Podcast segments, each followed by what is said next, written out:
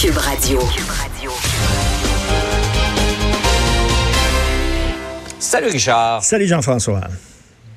Tu trouves, toi, et t'es pas un cas isolé, je l'ai entendu à plusieurs reprises dans les derniers jours, que le, plusieurs personnes associées au Parti libéral ont, carrément dérapé sur la question de l'UPAC. Euh, Écoute, que bon, on a vu euh, le Jean Charest qui a accordé une entrevue et qui a attaqué l'UPAC, hum. en disant, écoutez, ça fait six ans que je fais l'objet d'une enquête, tout le monde le sait, il y a toutes sortes d'allégations. un moment donné, qu'on accuse ou qu'on s'excuse, c'est un épée de Damoclès au-dessus de ma tête que le citoyen, parce que c'est un citoyen maintenant, là, ce n'est plus un mm. politicien, c'est plus un chef de parti, que le citoyen Jean Charest dise, écoutez, Jean, je suis tanné de cette enquête interminable-là, je n'ai aucun problème avec ça. Mais là, Marc Tanguay, qui est le leader parlementaire, c'est pas rien, qui est un député libéral, qui commence à dire que l'UPAC devrait tirer la plug Là, il y a un problème parce que là, c'est un parti politique. Là, c'est des politiciens qui commencent à dire euh, aux policiers euh, quoi faire et quoi pas faire. À un moment donné, ce sont des Ça, c'est extrêmement délicat. Hein? Ben, écoute, là, ça n'a pas l'allure. C'est un organisme indépendant. la, police n'a pas à se faire dire. Puis là, d'un coup, là,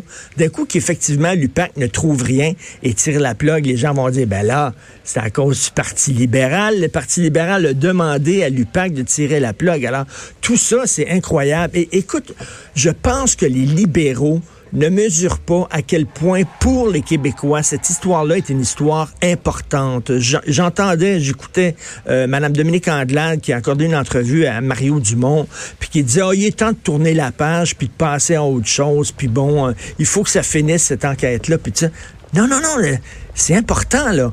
On n'a peut-être pas de preuves, mais il y a des témoignages de plusieurs entrepreneurs concernant Marc Bibot qui sont extrêmement incriminants et qui posent de sérieuses questions. Et moi, j'aimerais entendre des libéraux dire, écoutez, euh, c'est grave. Si effectivement c'est vrai, on espère que les coupables seront punis. Euh, vraiment, on espère que la police va aller au bout de cette histoire-là, va faire la lumière là-dessus, qu'ils prennent ça au sérieux.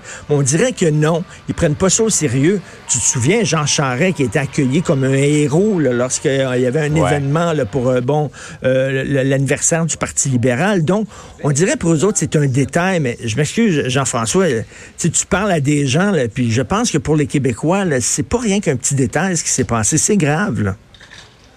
Oui, même si euh, tout le monde s'attend à ce que finalement ça se finisse en queue de poisson, cette histoire-là, qu'il n'y ait pas d'accusation.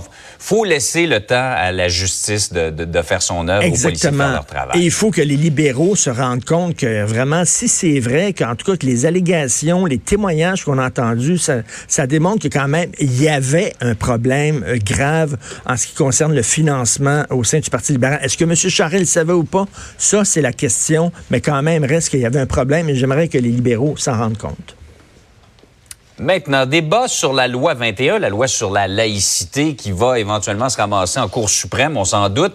Euh, il y en a beaucoup qui euh, soulèvent des doutes sur la neutralité de certains juges de la Cour suprême. Écoute, je veux lever mon chapeau à Frédéric Bastien, qui est un historien qui fait un travail incroyable là-dessus. Bon, on le sait que la Cour suprême va se pencher bientôt sur la validité de la loi 21. Et là, euh, il y, a un organisme qui s'appelle Lord Reading.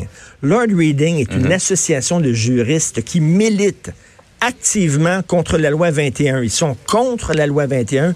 Ils militent activement. Le 6 février prochain, il y, a, il y, aurait eu un événement bénéfice pour ramasser de l'argent mhm. pour Lord Reading. Et là, ça aurait été un juge de la Cour suprême qui aurait fait un, qui aurait prononcé un discours lors de cet événement bénéfice-là. Écoutez, imaginez, là, la Cour suprême va se pencher sur la validité de la loi 21 et il y a un des juges de la Cour suprême qui aurait participé à une activité de financement d'un groupe qui est contre la loi 21. Voyons donc, ça c'est comme mhm. tu vas voir un match euh, des Canadiens puis des Bruins et l'arbitre en chef a le chandail des Bruins pendant qu'il est en train d'arbitrer. Ça n'a aucun sens. Frédéric Bastien a tiré l'alarme en disant ça n'a aucun bon sens. Si ça continue, je vais porter plainte au Conseil de la magistrature. Donc, euh, ça a été finalement annulé. L'événement a été annulé. Reste que, reste, Jean-François, ce juge-là, on a vu ses couleurs. Là. Il était prêt à aller. Le jupon dépasse, comme on dit. Le jupon, la tunique, euh, tout dépasse au grand complet. Là.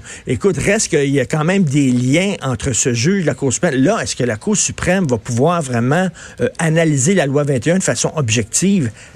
Permets-moi d'en douter un peu. En tout cas, ouais, Est-ce que ce juge-là va être appelé à se récuser? J'espère, ben j'espère, parce que là, il, a, montré, il a montré ses vraies couleurs. C'est une excellente question. Bon week-end à tout le monde. Richard, bonne journée, bonne fin de semaine. Bonne journée, bon week-end. Salut.